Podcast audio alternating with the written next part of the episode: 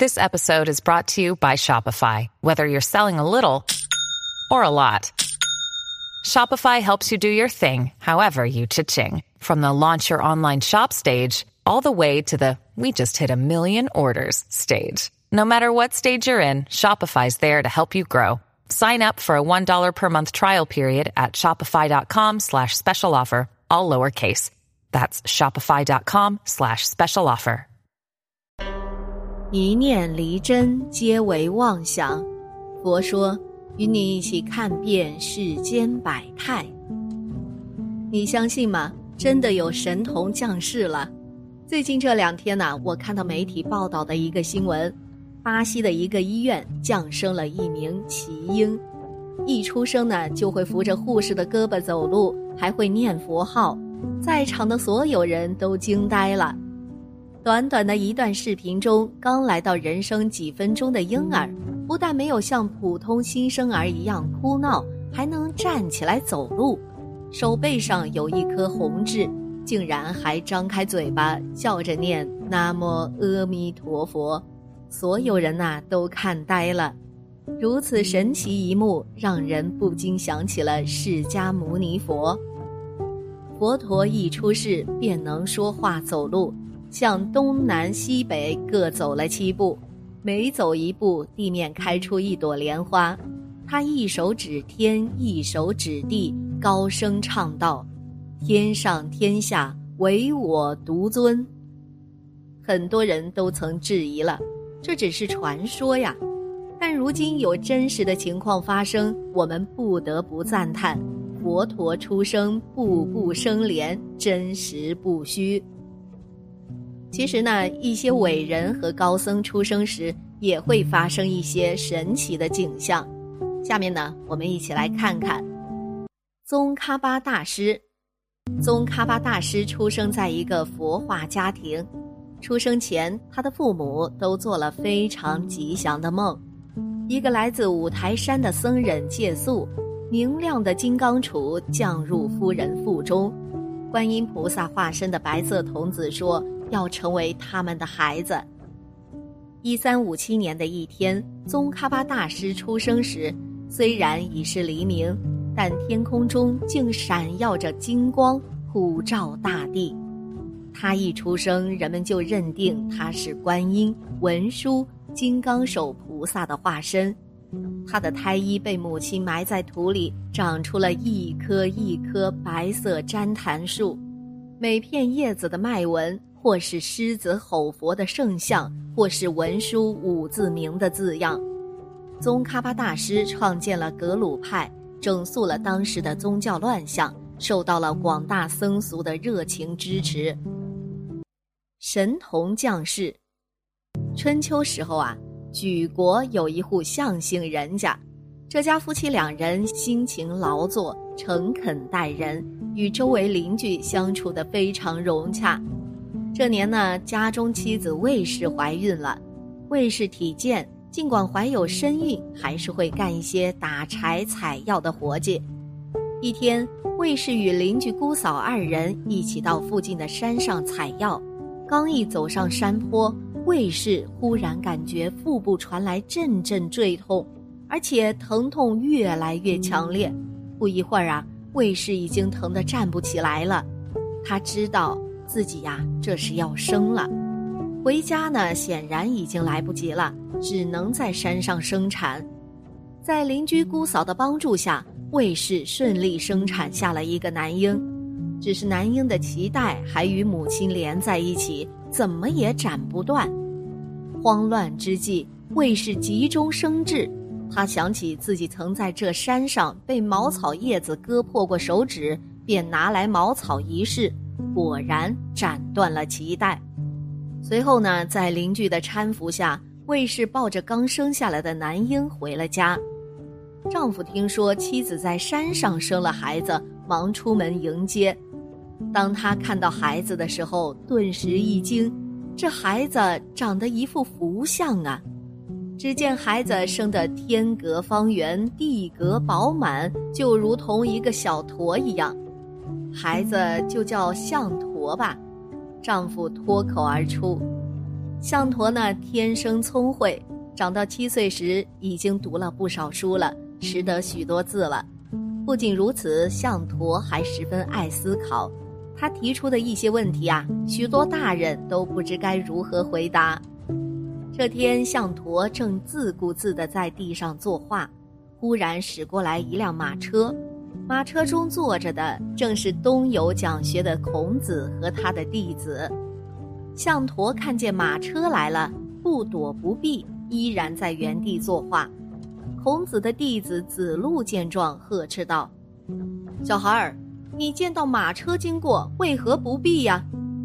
象驼觉得对方出言不逊，心里很是不高兴，决定戏弄一下这些人。他抬起头，对着车里的孔子说道：“老先生，城墙建在这里。”马车怎么能过去呢？孔子不解，城墙在哪里呀？象驼指了指地下，就在你的脚下呀。孔子朝地上一看，原来呀是象驼画下的城池和用石子摆成的城墙，于是笑道：“这座城有什么用吗？当然是用来防御车马军兵的了。”象驼不卑不亢地回答：“如果我坐着马车过去，又会怎么样呢？”孔子又问了。象驼还是一副坚定的语气：“自古都是马车避让城墙，焉有城墙避让马车的道理呀？”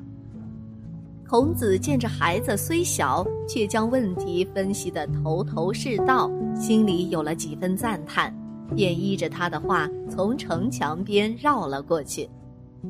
走出没多久，孔子一行人看到了一个农夫在锄地。孔子的弟子子路刚刚被孩子戏弄过，心中还憋着一口气，便问农夫：“你在做什么呀？”“锄地呀。”农夫如实答。子路又问：“你每天这样忙忙碌碌？”可知道你手中的锄镐一日能抬多少次吗？农夫被问住了，连连摇头说不知。就在这时，象驼已从后面追赶上来了。原来呀，这个锄地的农夫正是象驼的父亲。象驼见父亲被刁难，回击道：“我父亲年年在这里锄地，自然知道手中的锄镐要抬几次。”先生出行常坐车马，一定也知道马蹄每天抬多少次吧？子路一听啊，垂下头来。孔子周游列国，见过的小孩也不在少数，但是像象驼这般聪慧的实在少见。他走下车来，对象驼说：“孩子，我见你聪颖机智，现在呢，我们给对方互出一个问题。”看谁能答得上来，谁就做对方的老师。你看如何呀？象驼道：“你不能戏弄我。”孔子答：“童叟无欺。”双方既已约定，孔子便问道：“我问你，天上有多少星辰？地上又有多少五谷啊？”象驼略一思索，答曰。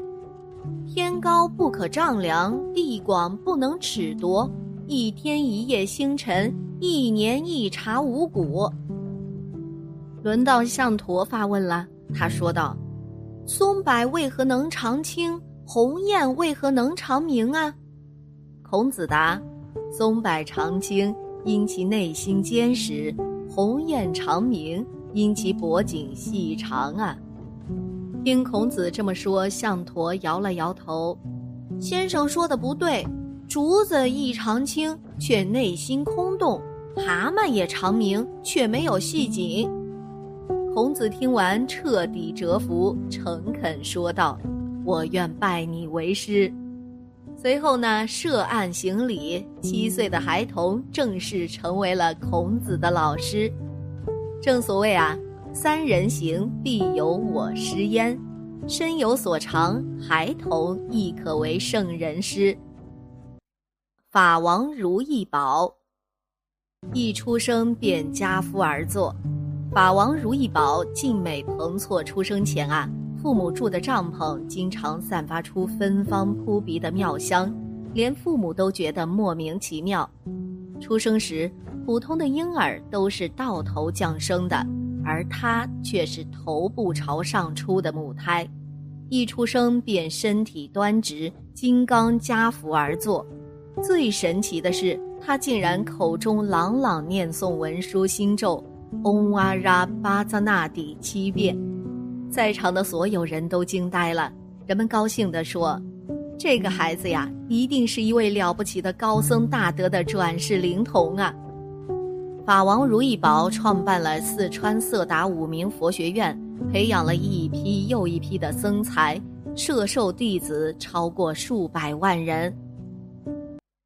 虚云老和尚，他出生啊，竟是个肉球。虚云老和尚出生前，父母已经年逾四十了。一天，母亲到城外的观音寺求子，看到寺庙残破，他便发心兴建寺院。回家后，夫妻都梦到有一个老人头顶观音，坐着老虎前来。没多久后，母亲便怀孕了。人们惊叹：观音送子，此子定有大福报。一八四零年夏，母亲足月生产，却不料生下一个肉团，母亲受到惊吓去世了。父亲悲愤交加，命人把这个肉团扔掉。正在这时，一个卖药的老头不敲门就走进家中，拿着刀一下子就剖开了这个肉球。家人凑过来一看，是个大胖小子呀。虚云老和尚就这样来到了人间。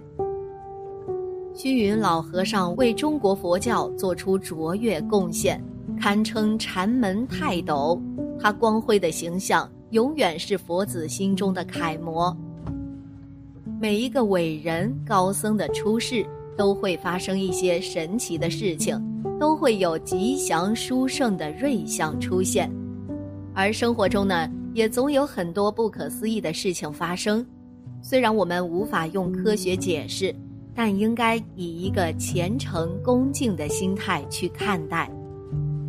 好啦，今天的节目呢就到这里了，希望此次相遇能给大家带来收获。如果您也喜欢本期内容，希望大家能给我点个赞，或者留言、分享、订阅。